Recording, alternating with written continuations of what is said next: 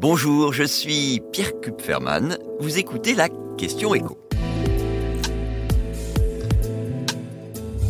Pourquoi Renault s'allie-t-il à Aramco, le géant du pétrole saoudien? Après le constructeur chinois Geely, c'est au tour du leader mondial du pétrole, le groupe saoudien Aramco, de rejoindre la filiale voiture thermique de Renault baptisée Horse. Alors, pour ceux qui auraient raté les précédents épisodes, Renault a divisé en deux ses activités, avec d'un côté tout ce qui concerne la mobilité électrique, ça c'est Ampère, et puis donc Horse pour le thermique, activité qui n'a plus vocation à exister en Europe d'ici à 2030, mais qui continuera à répondre aux besoins de nombreux autres marchés dans le monde qui n'ont pas les mêmes exigences environnementales. Chez Renault, on table sur le fait que en 2040, 50% des véhicules vendus dans le monde seront encore équipés de moteurs thermiques. Or, l'ambition de Renault, c'est de devenir l'un des leaders mondiaux de ce moteur thermique et de tout ce qui va avec, hein, les boîtes de vitesse, les embrayages, etc.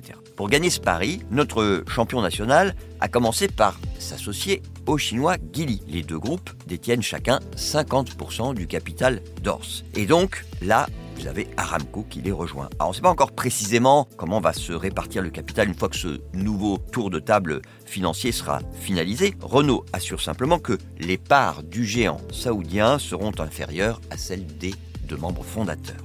Mais ce qu'on sait, c'est le rôle que va jouer Aramco dans le nouvel attelage. Le Saoudien apporte d'abord sa capacité financière. Je vous rappelle qu'Aramco, c'est après Apple, l'entreprise qui dans le monde affiche la plus forte valeur en bourse.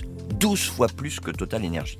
Un mastodonte aux poches bien remplies et donc un partenaire sur lequel on peut compter pour financer des investissements. Et ça, c'est d'autant plus important que de plus en plus euh, d'investisseurs, de banques s'interdisent de placer leur argent dans les énergies fossiles. Et puis par ailleurs, il y a le savoir-faire d'Aramco dans un domaine clé pour l'avenir des voitures thermiques, les carburants de synthèse. Des carburants qui pourraient permettre aux moteurs thermiques de ne pas être condamnés à terme, puisque l'objectif, c'est de produire une essence synthétique avec des énergies renouvelables. La Commission européenne, sur ce point, est assez sceptique, mais les constructeurs allemands restent convaincus que ces carburants de synthèse sont une piste d'avenir, et apparemment Renault aussi, qui, pour ça, va mettre donc le turbo avec Aramco.